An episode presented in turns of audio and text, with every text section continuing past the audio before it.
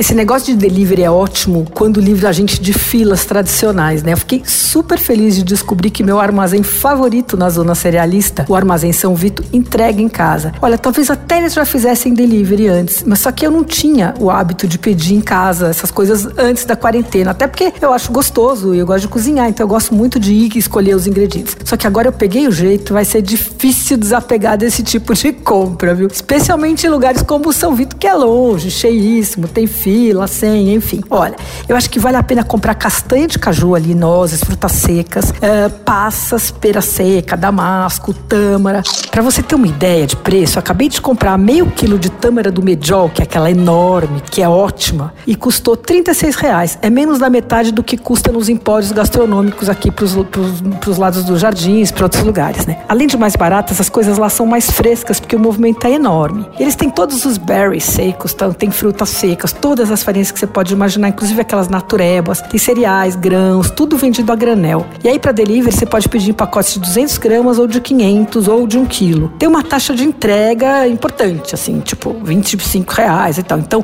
vale fazer um pedido maior de uma vez, viu? É, e é só entrar no site Armazém São Vito para fazer a escolha. Você ouviu? Fica aí. Dicas para comer bem em casa com Patrícia Ferraz.